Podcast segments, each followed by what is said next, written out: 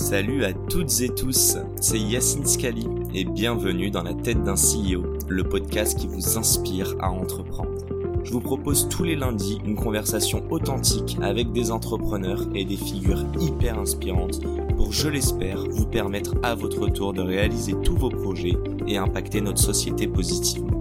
N'hésitez pas à vous abonner au podcast et nous dire ce que vous en pensez en commentaire. Sans plus attendre, je vous souhaite un excellent épisode.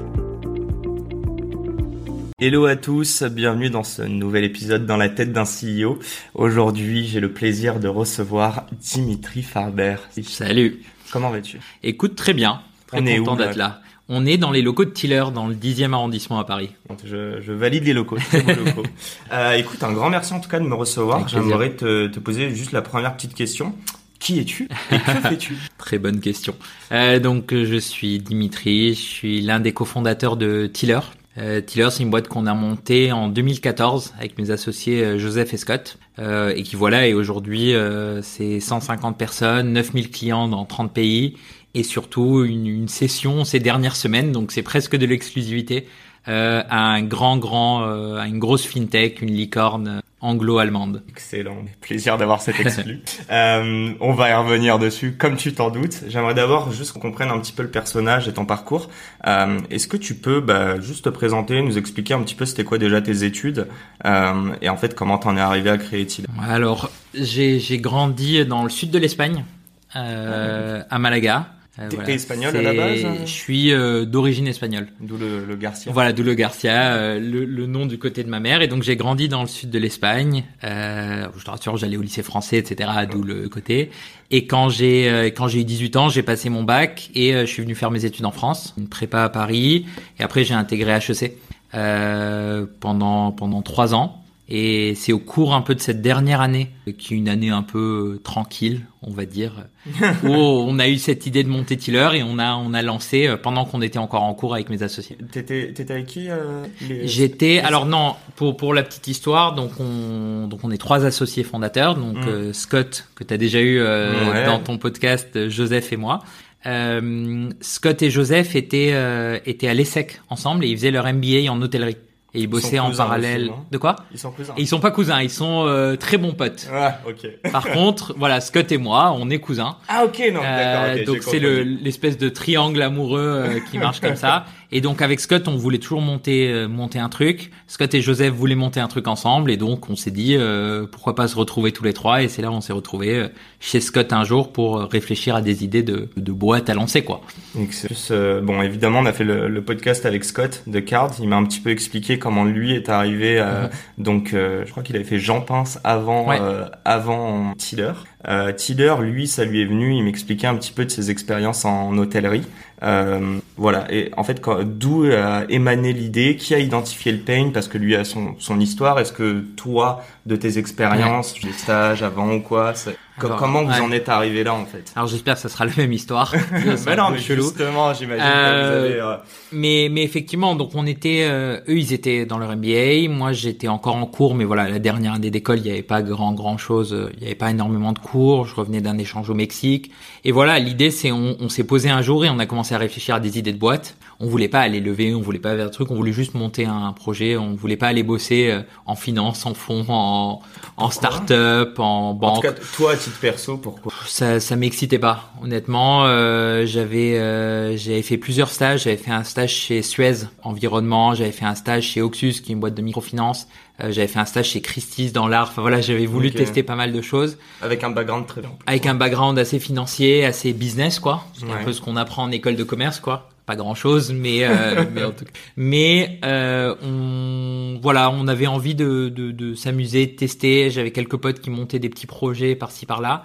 Donc on s'est dit voilà il y a un moment où on peut prendre un risque où on peut y aller ça va être maintenant. Autant le faire pendant qu'on est encore en études pendant qu'on n'a pas de prêt pendant qu'on n'a pas de famille pendant que voilà on a osé. On savait qu'on s'entendait bien et on voulait lancer. Et donc quand on s'est retrouvé on a réfléchi à un million d'idées Franchement, moi, une des idées que j'avais, c'était de monter euh, ce qui maintenant est un Coursera, euh, Ok. tout- tous les plateformes de cours en ligne. Rien à voir. Rien à voir. On voulait monter un truc de communication interne pour les boîtes. On voulait.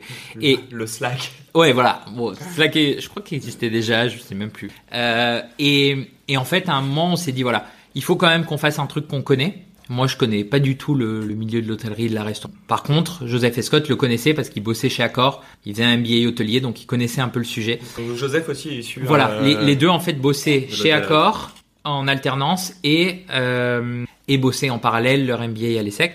Et donc on s'est dit voilà, on va essayer de faire quelque chose dedans. Mais la première idée, c'était très loin de Tiller. C'était un outil de communication interne euh, dans les hôtels. Ok. Donc rien à voir avec ce qu'on fait aujourd'hui, quoi. Alors rien à voir, mais proche. ça reste un pain que vous avez Voilà. identifié dans les hôtels. Et donc, on, on- peu à peu, on s'approchait de l'hôtellerie. Et en fait, on s'est vite rendu compte que l'hôtellerie était assez en avance quand même sur euh, sur les- tous les sujets digitaux, techniques, etc. Donc, il y avait les bookings, les Expedia, euh, tous les, les Airbnb même qui. Et nous, on s'est dit par contre, il y a un secteur qui est pas du tout touché, c'est la restauration. Et on commençait à connaître la restauration. On avait un, plusieurs potes qui ont monté des restos. C'est à l'époque où on a monté aussi euh, avec Scott justement et un troisième associé Alex Jean Pince, qui est un resto de crabe et de homard à, à Bordeaux. Euh, et, et on s'est dit, là, il y a un vrai pain point. Et on s'est rendu compte que la restauration avait euh, 4-5 ans de retard sur l'hôtellerie, qui avait à chaque fois 4-5 ans de retard sur le tourisme. Donc, en termes de digital, en termes de Mhm. réservation, d'outils, etc. Donc, on s'est dit, il y a vraiment quelque chose à faire, il y a une place à prendre. En même temps, il y a plein de choses qui se développaient aux États-Unis. Et donc, on s'est dit, bah voilà, on va faire ce qui, ce qui existe, ce qu'on pense va venir, et on va le développer en Europe. Ça existait ou pas aux US, euh, système de caisse enregistreuse euh, Ça- 2.0 Ça commençait à exister. Ouais. Euh, T'avais notamment une boîte qui s'appelait euh, Revel aux États-Unis, euh, qui a qui a été rachetée par un fonds depuis, qui commençait à faire parler un peu d'elle, mais voilà, c'était pas du tout comme on entend aujourd'hui. euh, des boîtes de caisse qui valent euh, 5-6 milliards euh, sur le marché, qui sont cotées, etc. Mais ça commençait. On sentait que ça commençait. Il y a aussi Square aux États-Unis qui commençait à se développer pour le- sur la partie paiement. Donc voilà, on sentait qu'en tout cas le, le marché des commerçants c'était un marché qui, qui commençait à être mature, quoi. Et, et sur le, en gros, est-ce que c'est lié à la compta? J'aimerais juste comprendre, tu vois, sur la partie caisse enregistreuse dans les, bah, les restos, mais comme les hôtels, par exemple. Euh, Scott m'en avait parlé, j'ai envie de nous reparler juste à quel, quel est le produit en fait Ouais. que vous avez vu dedans et, euh, et auquel bah aujourd'hui Tiller permet de répondre. C'est quoi la vraie value Alors, ce qui est marrant, c'est que le premier pain qu'on a identifié, c'était pas le pain de nos clients. Euh, nous, le, C'était le vôtre. C'était le nôtre. La, la première idée qu'on avait, c'était, et c'est ce qu'on a fait, c'était de développer un, on va dire un, une plateforme de gestion. Tu vois, donc un back office, donc un- une page web pour nos clients où ils avaient euh, leur chiffre d'affaires, les analyses de leurs ventes, de leurs marges, de leurs coûts, euh, du prédictif d'achat, euh, voilà un dashboard ultra cool que nous on adorait utiliser. Euh, et en fait, on, on est allé vendre ça à des clients. À l'époque, on a un bureau euh, vers le Sentier, donc on a fait toute la rue Montorgueil euh, 500 fois, je pense. Et en fait, ils, un, ils voyaient pas vraiment l'intérêt. En tout cas, c'était pas un pain pour eux. Et deux, on a trouvé, un- on avait un deuxième sujet qui était de se dire, bah, pour pouvoir faire ces analyses, il fallait qu'on récupère les données. Et, euh, et c'était très chiant pour eux de devoir nous envoyer les données à la fin de chaque journée, euh, En fait, ils, ils les gardaient pas, c'est ça Ils les gardaient pas. Et donc, que du papier?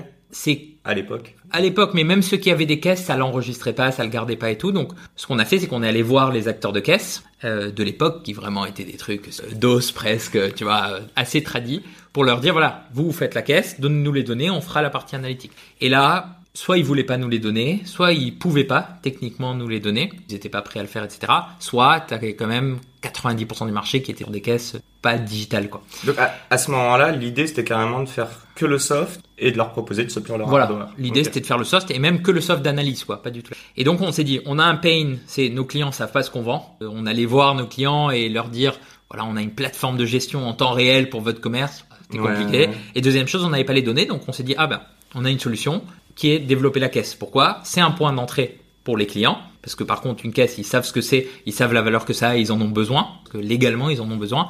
Et deux, nous, la vision, c'était que ça nous permette vraiment de récupérer les données pour faire cette analyse et pour leur proposer cette. Donc c'est un peu comme ça qu'on est arrivé à vendre une caisse parce que aucun entrepreneur se dit euh, c'est sexy de vendre une caisse, euh, va me faire kiffer quoi. Donc le, le point d'entrée était la caisse, la vraie valeur c'est La vraie valeur c'est le soft et pour être honnête, aujourd'hui quand on parle de nous sur le marché etc, on reste des vendeurs de caisses enregistreuses quoi. C'est que aujourd'hui on commence vraiment à apporter beaucoup de valeur à nos clients sur la partie soft et que les clients viennent à nous pour le, on va dire pour ce back office et pas pour la caisse quoi. Ok. Euh, bon, on va, on va refaire un, un, comment dire, un petit saut en, en arrière. Ouais. Une question qui me taraude depuis tout à l'heure. Euh, pourquoi t'as fait pré Alors, c'est une bonne question. Euh... En fait, je te pose la question parce que évidemment, t'es pas rentré dans les grands clous, euh, du moins de l'époque, qui était d'entrer dans des grands groupes. Tu l'as dit Ouais. quand même dès le départ, vous vouliez créer quelque chose. Je suis pas sûr que vous aviez beaucoup d'argent en poche à ce Ouais. moment-là. Euh, J'ai l'impression que t'as as repris beaucoup de risques avant même de Ouais. te lancer en entrepreneuriat. Surtout que de l'autre côté, tu pouvais avoir un, on va dire un socle, euh, du moins financièrement assez. Quoi. Ouais, c'est une bonne question. Euh, on, on me la pose souvent. Moi, je pense qu'on est allé. Moi, je suis assez. Comment dire Je pense que. Alors, c'est à biaiser, c'est une généralité, mais je pense que l'entrepreneuriat reste encore aujourd'hui assez un sport de riche. Euh, quand tu montes une boîte, soit tu as de l'argent euh, familial, etc. Soit tu as déjà bossé, notamment deux ans. Euh, et tu pourrais être financé par euh, le plus gros financeur de start-up en France, qui est Pôle Emploi. Euh, il faut le dire. Et c'est le cas, par exemple, de mes associés, etc. Donc, on, c'est, c'est assez compliqué de se dire quand est-ce que je prendrai. Moi, j'ai eu la chance, je viens d'une famille aisée. On m'a toujours poussé à, à entreprendre, à prendre des risques, à y aller. Donc, donc voilà, j'ai toujours eu la chance de me dire, voilà, j'ai pas de risque. Je sais que, je savais pas que l'entrepreneuriat c'était valorisé ou pas, etc. Mais je savais que je pouvais lancer ça, tester l'expérience, on est une boîte. Pas mal de monde l'a vu et je pense dans, dans tes, tes podcasts tu le vois. Bah, personne n'est parti pour euh, 8 ans de boîte, quoi. Tout le monde se dit, c'est un sûr. petit projet, ça va durer 6 mois, un an, et après je vais aller bosser euh, chez McKinsey, BCG ou autre, quoi. Et euh, Ça va, il y a pire comme plan B. Hein. il y a pire comme plan B, mais le, on, on se dit pas dans sa tête que ça va durer 20 ans. Donc pour moi, c'était pas vraiment un risque de dire voilà, je vais mettre entre parenthèses jour, 5 ans. euh, Je me dis voilà, on lance on, et on verra ce que ça donne. Et j'ai eu la chance entre guillemets d'avoir un background où j'ai fait une prépa, j'ai fait une bonne école de commerce. Euh, j'avais pas de risque, j'allais toujours pouvoir trouver un taf derrière quoi. Donc voilà, je me suis pas dit euh, ah si je rate, si je fais pas du conseil ou de la finance ou etc. Maintenant, je pourrais jamais le faire. Je me suis pas vraiment posé la question. Et, et si- enfin, ça nourrit encore un peu ma réflexion, mais euh, aujourd'hui, avec un peu de recul, HEC, ça t'a apporté. Et même d'un point de vue entrepreneuriat, et Ouais. si je pousse un peu la question, euh, t'as levé, il me semble, 16 millions à date. Ouais. Euh, avec des plutôt beaux fonds, Ring 160, Angel comme Nacé. Est-ce que t'estimes que ça t'a aidé euh, d'avoir le logo HEC Euh, alors, je suis un peu biaisé sur la question, mais oui, quand même. Et je parle pas Euh, forcément que de toi, ouais, hein, l'idée bien sûr. plus générale de se dire est-ce que les gens qui sortent, enfin c'est une affirmation, mais les gens qui sortent de HEC, de lever, pourquoi en fait Un peu ça aussi. Aujourd'hui, oui. Heureusement, malheureusement, hein, on l'appelle euh, ce qu'on veut, mais oui. Pourquoi? Parce que un investisseur, quand il investit, et ça tu, tu le sais mieux que moi, il, il va aller chercher un peu des marqueurs de confiance entre guillemets. Et ces marqueurs de confiance, ça peut être, t'as déjà monté une boîte, t'as déjà revendu une boîte, etc. Et s'il n'y a pas ça, et si c'est la première fois que tu montes une boîte, bah l'école que tu vas faire, le réseau que tu as, etc., ça va être un marqueur de confiance. Malheureusement, on peut dire presque. Donc, effectivement, le fait de se dire on monte une boîte, il y a deux ESSEC dedans, un HEC, euh, le réseau qu'on a, les premiers investisseurs qu'on a eu, il y en avait, c'était les anciens d'HEC, des anciens trucs, ceux qui nous ont conseillés, ceux qui ont aidé, etc. Bah, ça joue beaucoup. Que Vous, si on... vous aviez quoi 25 ans hein, à- environ à l'époque? Ouais, même pas. C'était en 2004. On a monté la boîte en 2014, donc 24 ans. Ok. Euh, donc on n'avait rien, En fait, ça- c'est ça, c'est que HEC t'amène un réseau, mais t'as rien prouvé en fait. rien, rien. Après, c'est aussi la valeur de, de de ce que ça fait, de ce que fait l'école. C'est c'est de la confiance. C'est un peu un tampon, hein, comme Mhm. euh, un incubateur qu'on va faire derrière ou pas mal de choses, etc. Ça et c'est un réseau surtout. Et quand je le vois aujourd'hui, que ce soit dans les différents fonds, que ce soit pour recruter, que ce soit sur plein de choses, bah ça joue et ça continue à jouer encore. Euh, malgré le fait, bon, vendu, mais pendant longtemps, ça a quand même compté, alors que c'était il y a 10 ans, il n'y a plus aucune valeur. Enfin, tu vois. Donc, Ton, ton recrutement en interne, euh, tu te rends compte qu'il y a eu peut-être ce biais aussi de, de regarder aussi les, les écoles, etc. écoute, figure-toi que j'ai jamais recruté un HEC. Ok. Euh, donc non. Ok. Je suis Euh, pas sûr que les alumni apprécient. mais- en tout cas, il y a des postes ouverts, mais voilà, il n'y a jamais eu. Pourquoi? Pour X ou Y raison. Je pense que aujourd'hui ça a changé, mais historiquement, les écoles de commerce formaient moins, formaient moins à l'entrepreneuriat, en tout cas à créer des boîtes, etc., ou à rejoindre des boîtes early stage que euh, du conseil, de la finance, ou rejoindre des startups mais un peu plus grosses. Uber. Des... Aujourd'hui, ça a changé, c'est de plus en plus, et j'ai pas mal de, de potes de promo qui maintenant ont belles boîtes, des Ornicar, des Luco ou autres. Euh, et, et ça, ça montre que ça marche, mais voilà, c'est pas forcément les formations qui te préparent à, à rejoindre une startup très early stage, quoi. Tu sais pourquoi il y a eu ce shift un petit peu dans nos, notre génération Ouais, et récemment? Pourquoi l'entreprise Je pense qu'il le faut, quoi. C'est, ça y est, les, les gens veulent euh, veulent monter des boîtes. Il y a plus de financement, plus de fonds. Euh, c'est mieux valorisé. Je pense qu'à l'époque, mon époque, un vieux con, Ouais. mais tu vois, tu te disais pas monter une boîte, tu disais ah mais en fait non, il vaut mieux faire deux ans de conseil euh, et après aller monter un truc, etc. aujourd'hui, tout le monde sait que monter une boîte, bah, ça te valorise, ça valorise sur le CV. Euh, ça sera jamais un contre-argument quand tu voudras euh, postuler quelque part quoi. Moi si je regarde un CV, je vois quelqu'un qui a monté une boîte, qu'elle soit plantée ou pas, qui a lancé un projet, c'est une énorme valeur ajoutée plus qu'autre chose quoi. Alors qu'à l'époque peut-être que c'était un peu euh, pas mal vu mais pas forcément bien perçu quoi. Ils vont regarder chelou vos potes en 2014 quand vous leur avez dit. Ouais je pense. Ouais. Je pense tout le monde, côté, tout le monde disait ah vous avez vous osez y aller etc. mais mais voilà on sait aussi on a passé trois ans sans se payer, on a passé trois ans au SMIC. Alors que euh, tous tes potes, euh, voilà, tu sais comment c'est, gagnaient bien, étaient bien, etc. Donc il y avait aussi ce côté, mais nous de nous dire, voilà, c'est ce qu'on a envie de faire et, on n'a pas forcément la pression financière derrière de devoir rejoindre un gros groupe, quoi. Euh, on retourne un peu sur Tiller.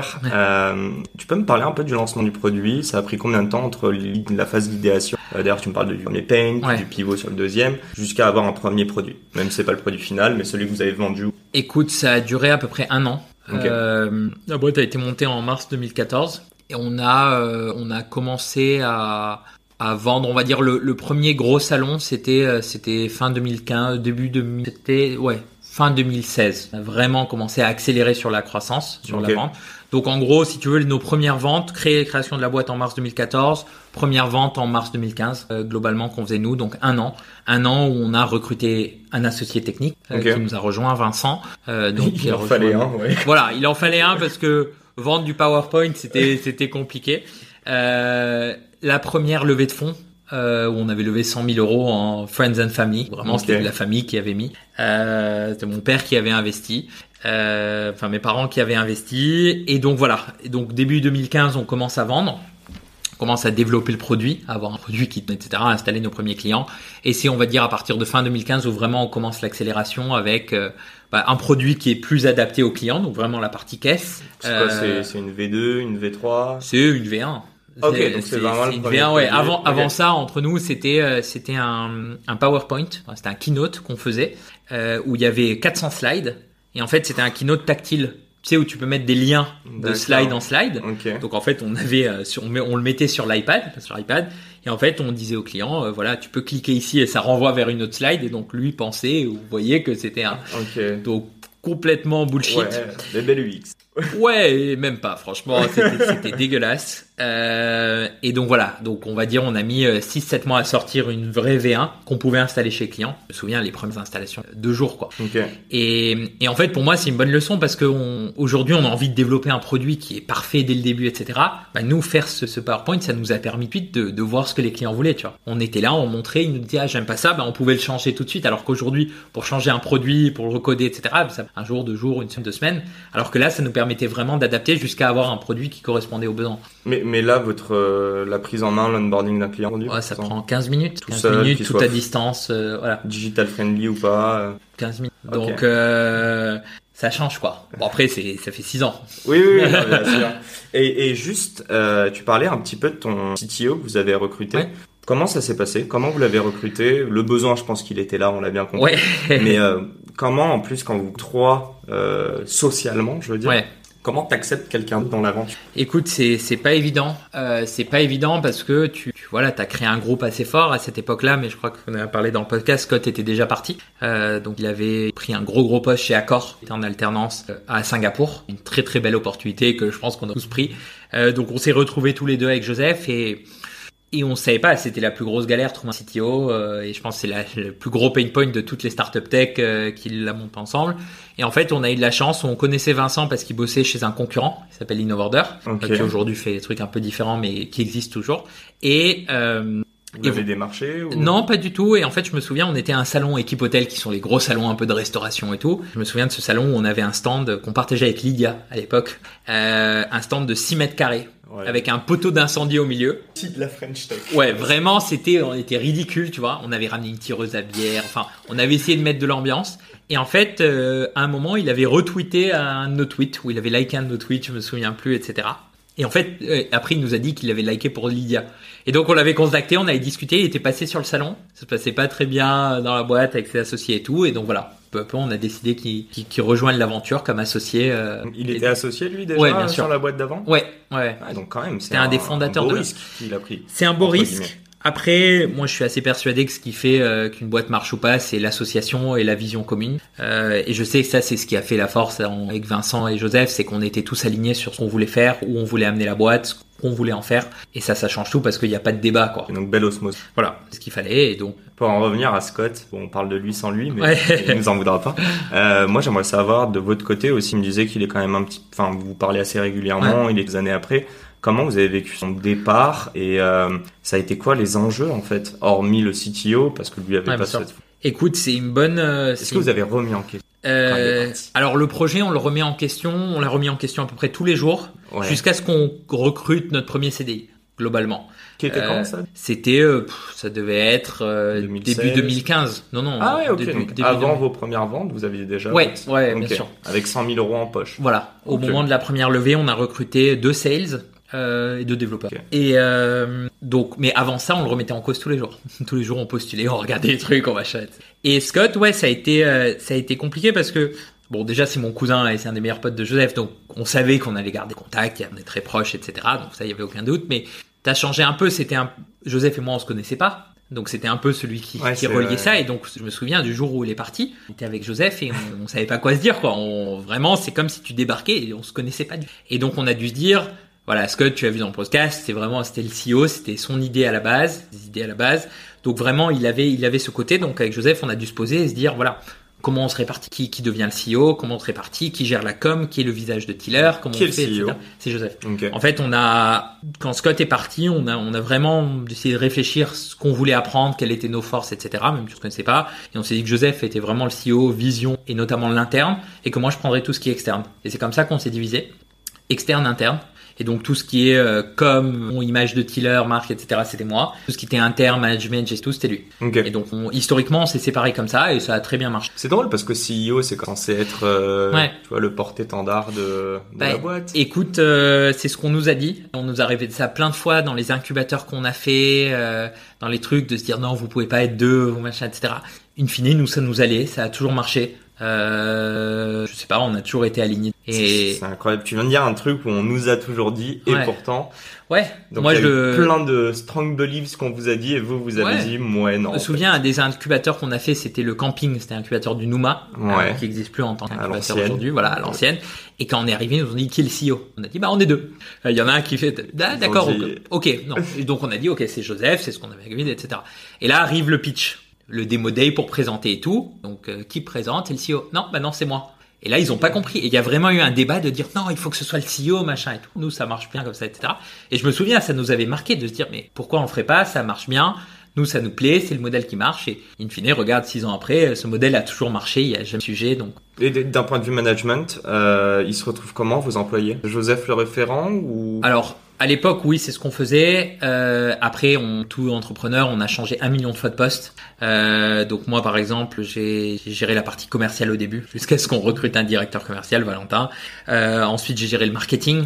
Euh, pendant le temps. Et donc on se répartissait comme ça les rôles à l'intérieur. Et aujourd'hui la façon dont on est on est séparé c'est on a recruté pas mal de profils pas mal de profils assez seniors etc mais Joseph gère tout ce qui est revenu donc l'acquisition client avec le PSAGE le etc et moi je gère tout ce qui est client. Donc euh, une fois que le client est signé euh, avec les équipes dessous donc on s'est un peu divisé la boîte comme ça. Et on garde ce truc de Joseph le CEO interne et moi la partie communication. C'est moi qui fais ce podcast etc qui est-ce qui a géré l'internet? Les répartis toi, tu avais déjà en plus une expérience euh, un petit peu dessus. Moi, j'avais déjà sur l'international. Euh, je suis espagnol, donc le premier pays qu'on a ouvert, c'est l'Espagne. Euh, easy.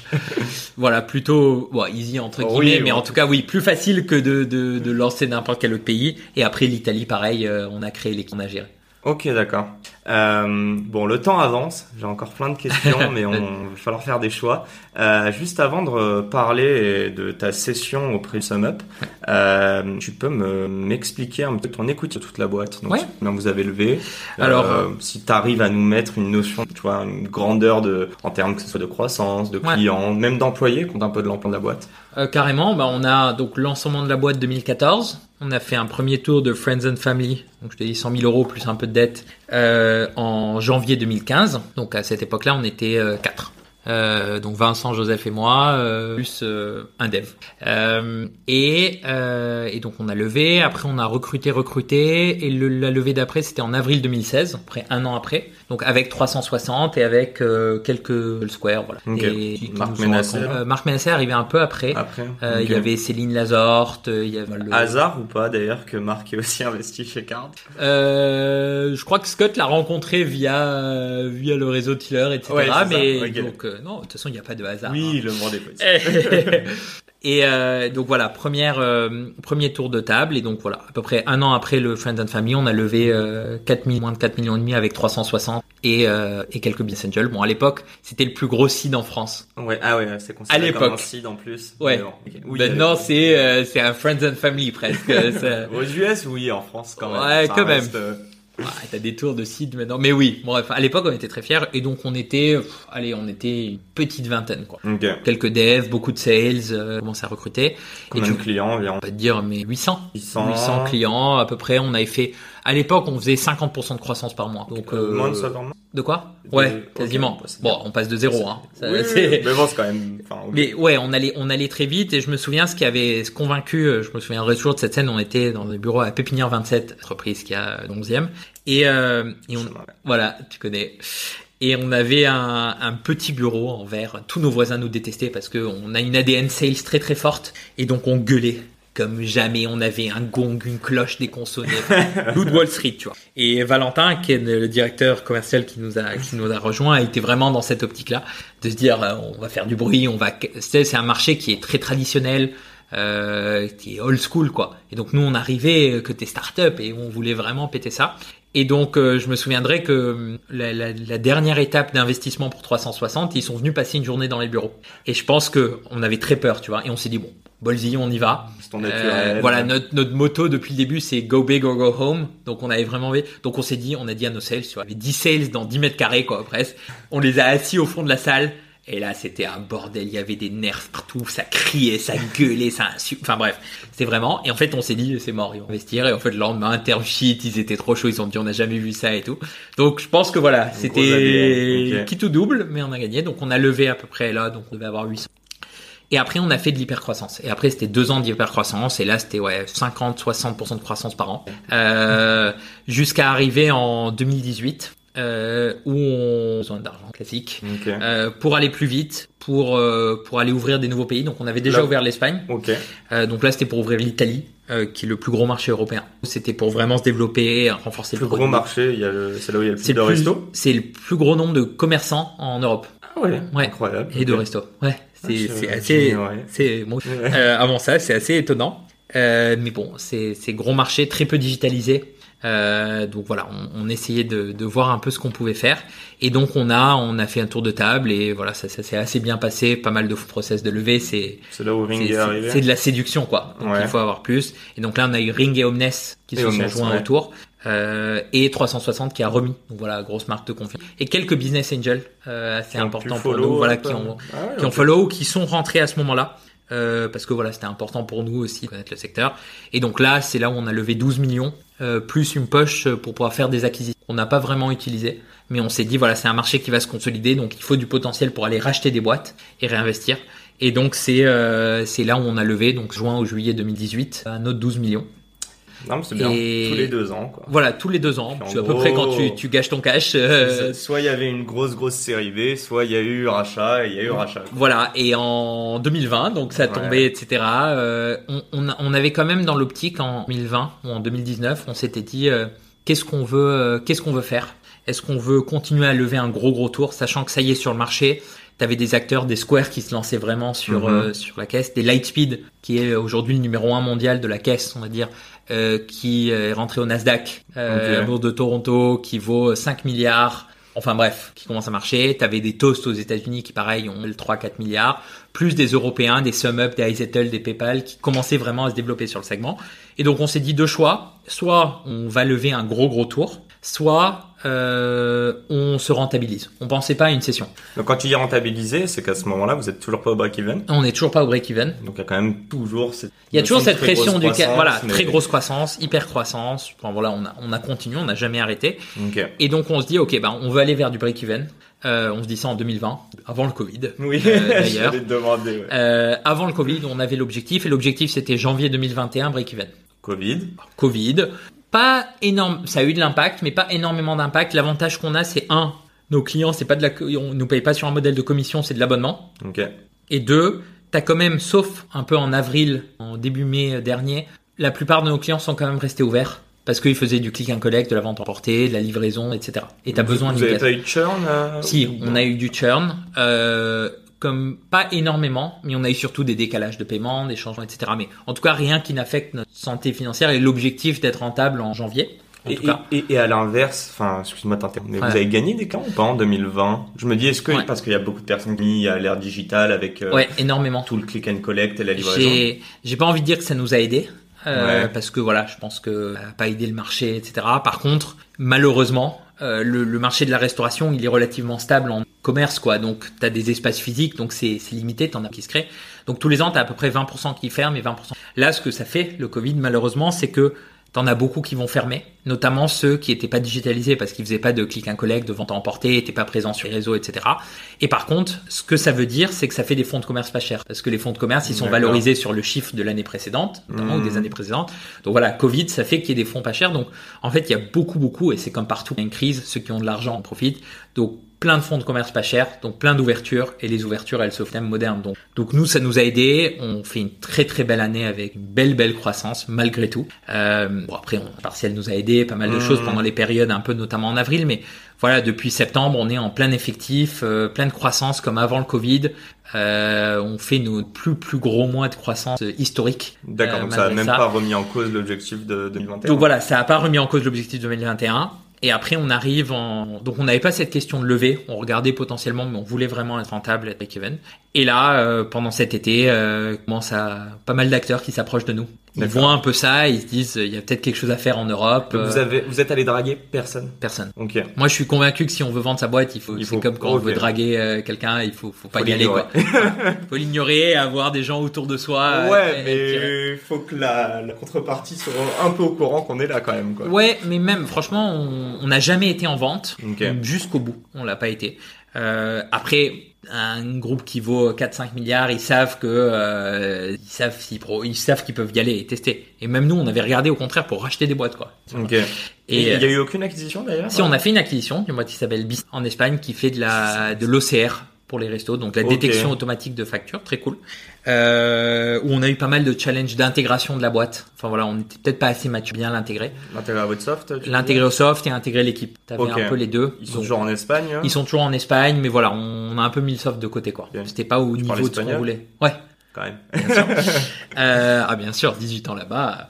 Et euh, et donc voilà, et donc on arrive en, en début de l'année là, août septembre, et en fait on voit des discussions qui s'accélèrent de deux ou trois acteurs euh, du paiement. Nous on savait que si sortie il y avait, ça serait soit un concurrent en ES américain, soit un acteur du paiement. Parce que le, quand tu prends un commerçant, un commerçant il a deux besoins. Premier besoin c'est prendre la carte, accepter les paiements, et deuxième c'est avoir une caisse parce que une. Et donc en fait Soit de l'horizontal, soit de voilà, plus ça avance, plus en fait le paiement ça devient une commodité, c'est-à-dire le, le coût par transaction baisse de plus en plus, Mhm. ça coûte de moins en moins cher, et la caisse ça devient parce que voilà tout le monde en proposait et tout. Par contre, l'union des deux, c'est là où ça peut être intéressant. Et donc on savait que ça allait être ça, et donc t'as euh, les, on va dire, euh, on peut pas tous les citer, mais les les 4-5 plus gros acteurs du paiement au monde euh, qui sont venus nous voir. Je sais pas s'ils sont concertés ou pas, je sais pas s'il y a eu des règles, enfin bref. On ira, euh, Mais, mais en gros, tout le monde est venu nous voir, des concurrents sont venus nous voir, etc. Nous, on a eu le discours jusqu'au dernier jour de dire notre objectif, c'est de la renta, venir faire de la croissance en marché. Voilà, on a envie d'amener cette boîte à la rentabilité. Vous prépariez une levée en temps ou Non. Non, pas. Non, non, on avait commencé à regarder un peu pour si on voulait réaccélérer, enfin beaucoup plus fort, et notamment se dire, avec le Covid, il y a pas mal de boîtes qui se cassent la gueule, euh, que ce soit en Italie, en Espagne, dans d'autres pays d'Europe, dans d'autres continents, etc. Et c'est peut-être l'occasion justement d'aller les racheter euh, et d'aller vraiment se poser. Mais voilà, en tout cas, on regardait pas forcément. Et donc, à un moment, les discussions se sont accélérées. On a vu des synergies, et notamment avec SumUp. Euh, et donc, ça s'est accéléré. Après, ça un allait petit peu très très vite, quoi. De quoi? Tu nous présentes un peu SumUp euh, Ouais, carrément. Donc SumUp, c'est, pour ceux qui ne connaissent pas, vous l'avez peut-être déjà vu, c'est des, des, petits TPE euh, blancs que notamment ont euh, les commerces éphémères, les chauffeurs de taxi, etc. Euh, c'est une boîte qui a 3000 employés, qui a 3 millions de clients dans le monde. Euh, il communique pas sur son chiffre d'affaires, ça valo, mais voilà, c'est bien. bien, bien plus qu'une licorne. Okay. Euh, c'est le numéro, on va dire. Euh, il y a trois acteurs mondiaux du paiement, du paiement comme ça. Il y a Square aux États-Unis, il y a Izettle qui est acheté par PayPal, et il y a SumUp. Et en Europe, SumUp est le leader euh, mondial, etc. Et en fait, le sujet avec SumUp, il y a, il y a deux sujets. Un, c'est qu'ils adressent la long tail, donc ils adressent les petits commerçants, euh, où il y en a beaucoup, mais c'est mhm. vraiment des tout petits. Et deux, c'est qu'ils sont sur un modèle purement de commission. Et c'est-à-dire que, en fait, ils prennent une commission. Euh, totalement vous, quoi. Voilà, complètement l'inverse. Et donc le problème, c'est qu'un Covid, zéro transaction, zéro commission. Mhm. Donc ils voulaient deux choses. Un, ils voulaient augmenter la taille de leurs clients. Mais par contre, vendre juste un TPE, ça suffit pas. Il faut apporter de la valeur ajoutée à la caisse, etc. Deux, ils voulaient aller sur la restauration, le FNB au sens large. Et trois, enfin trois, ils voulaient se développer sur des modèles moins de commissions mais plus d'abonnements, donc nous. Et quatre, leur marché cible c'est Espagne, Italie, France. Donc nos trois marchés où on est très fort quoi. Donc ça faisait complètement sens. Euh, on a tout de suite vu les synergies. Euh, L'offre était, vraiment très très bien. Ils étaient aussi axés sur la collecte de data. Eux c'est bon, ils font tout derrière bien sûr. Maintenant ils font du paiement, maintenant ils font du prêt. Ah euh, Ils font de cartes sur certains pays, ils font de la banque, enfin voilà, c'est devenu ils font de la feed, ils vont beaucoup plus loin. Et leur idée c'est vraiment de maintenant aussi, c'est vraiment de rajouter cette brique euh, B2B, abonnement euh, commerçant quoi. Ok, sur un revenu. Voilà, sur un revenu stable, ce qui est ce qui est vachement important. Et donc donc voilà, ça a fait complètement sens. Jusqu'au dernier jour, on a dit qu'on était pas. Euh, après voilà, il y avait l'offre, les synergies. La vision qu'ils nous ont vendue, c'est de dire en fait, on va vous laisser votre marque, vos équipes, vos marchés, votre indépendant. Ils ont un modèle sais pas si tu connais un peu comme euh, c'est ça s'appelle les tribes dans Spotify. Euh, il y a un il y a un livre d'ailleurs très cool qui s'appelle euh, Brave New Work qui explique un peu ça ou Loonshots. Il y a deux livres un peu qui est un modèle en fait c'est un peu des business units. C'est Spotify qui a mis ça en place des modèles très indépendants. En gros des petites boîtes dans les boîtes très indépendantes qui ont des synergies entre elles. Et donc c'est vraiment ce modèle qu'il y a.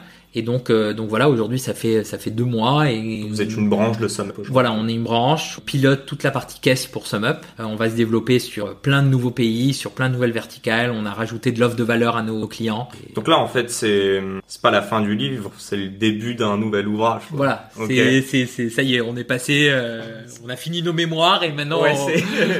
on cherche du taf. Voilà. Et non, non, voilà, c'est, je pense, c'est assez excitant. Tu vois, de toute façon, quand on le sait, hein, quand tu te fais racheter, euh, souvent tu as une clause, tu as un earn-out, etc. Donc tu dois souvent rester un ou deux ans. Mm-hmm. Il y a des boîtes dans lesquelles, euh, si on s'était fait racheter, on, serait resté euh, un an et on serait vite parti, quoi. Tu sais ce qu'on dit, c'est première année tu bosses et la deuxième année tu prépares tes stylos, quoi. Et là, ils sont malins, ils nous laissent complètement autonomes, ils nous ont un gros incentive pour nous, pour les équipes, surtout important. On garde toutes les équipes, on recrute 50 personnes. Euh, ils nous bah, mettent bah, on vous souhaite quoi là pour la prochaine année? C'est quoi les objectifs? De la croissance. Ouais, mais donne-nous quelques chiffres là. Tu dis vous recrutez 50 personnes. Ouais, là on, on recrute beaucoup beaucoup. On recrute pour lancer. Il n'y a pas de nouveaux pays à ouvrir? Si, on va lancer plein de nouveaux pays. On est en train de regarder euh, partout en Europe, euh, Amérique, Amérique latine, euh, Asie. Donc vraiment on est en train de tout regarder. Ils sont, en gros, ils sont présents dans 50 pays. Donc c'est beaucoup plus facile de lancer un pays quand on est déjà sur place. Donc on recrute beaucoup de devs pour euh, pour créer des nouvelles équipes, on recrute beaucoup de commerciaux pour euh, accélérer la croissance. Enfin, il y a un momentum sur ce marché, les commerçants pour vraiment se digitaliser et donc les, les HE sont venus. Bien sûr. c'est une nouvelle boîte là. C'est une nouvelle boîte donc maintenant on accélère. non mais toujours bien sûr. Bon un, grand merci en tout cas. on arrive au bout de 42 minutes. Je termine toujours par mes deux trois petites questions. Euh, la première, bon, si, euh, je sais pas si tu, bon, je vais te donner un exemple. Card, euh, Card Scott, pardon, a associé euh, l'entrepreneuriat au euh, à l'Ironman.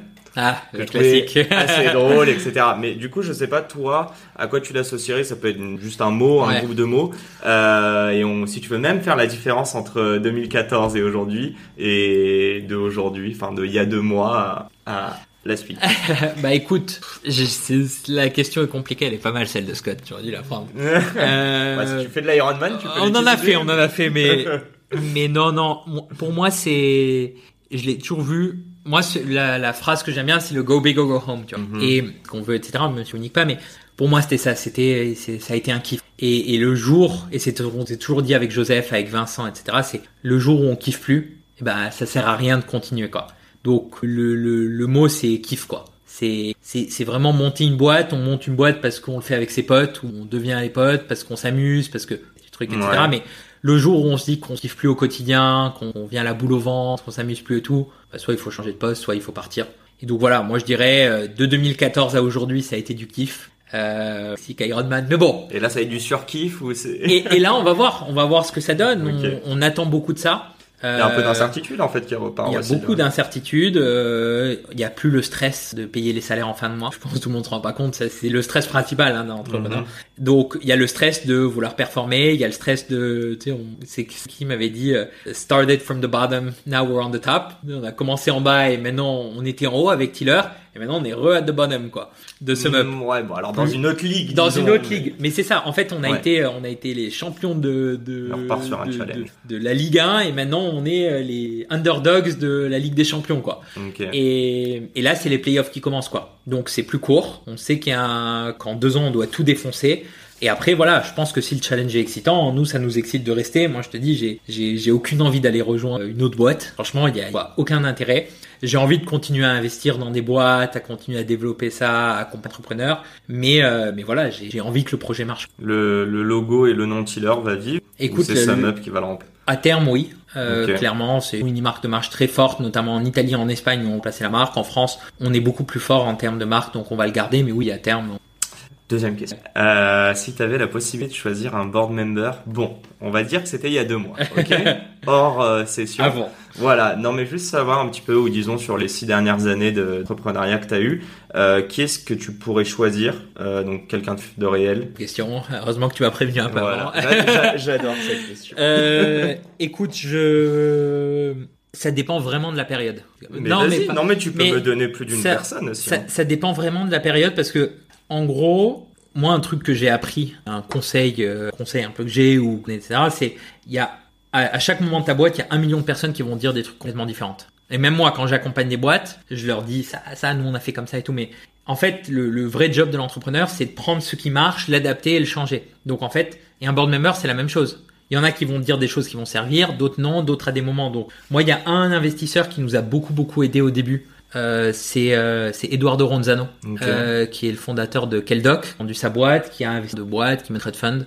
Euh, et, et, voilà qui investit que dans du early stage, qui est très très bon sur le early stage et qui voilà deux trois premières années où il a investi énormément aidé. Euh, et après en fait tu vois naturellement il est plus enfin il est parti du board parce que lui son kiff et là où il avait de la valeur c'était accompagner les boîtes vraiment early stage ah, son expérience c'est franchement très bon. Et après euh, franchement il n'y a pas de il y a pas une personne en particulier. je pense qu'il faut discuter avec beaucoup de monde mais je pense qu'il faut pas prendre les conseils de tout. Euh, il faut vraiment il faut vraiment choisir. Je sais que Emmanuel et Lévy de 300 beaucoup beaucoup aidé. Euh, il y a 2016 quand même. Donc ça mhm. fait ça fait mon truc donc beaucoup aidé. Mais après tout le monde. Donc moi je dirais c'est pas un board même enfin ça m'aiderait pas d'avoir ou ça nous aiderait pas d'avoir une personne euh, okay. forte pour tout mais vraiment d'aller se dire ok bah sur ce sujet qu'est-ce que je peux aller solliciter deux trois personnes et prendre euh, donc c'est des advisors c'est des choses que vous avez déjà fait en fait ouais beaucoup. Aller voir euh, beaucoup on avait euh, typiquement sur sur le paiement on avait deux trois advisors. Sur l'international on avait deux trois personnes qui l'ont fait. Et voilà l'idée c'est toujours tu vois c'est ce que je dis aux boîtes tu accompagnes un peu c'est voilà à mon avis vous le prenez avec des pincettes et il faut aller voir d'autres gens quoi faut pas être exclu. Facile.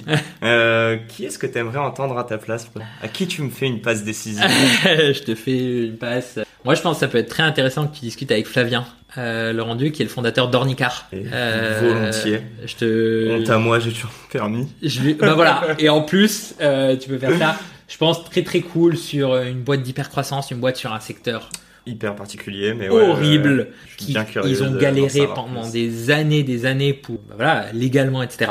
Par contre, maintenant, quelques années, c'est incroyable. Bah, Donc, fait plaisir de, de Ouais. Bon, un grand merci Dimitri. Merci beaucoup à toi d'être passé. Pour ta, ta, ton honnêteté, ta bonne humeur, c'était très très cool. À très bientôt, à bientôt pour un nouvel épisode. Salut. Et c'est la fin de cet épisode. Si cet épisode vous a plu, n'hésitez pas à nous soutenir en nous mettant 5 étoiles sur les plateformes, en vous abonnant évidemment et en nous laissant des commentaires. C'est très important et ça fait toujours plaisir. Hâte de vous retrouver la semaine prochaine.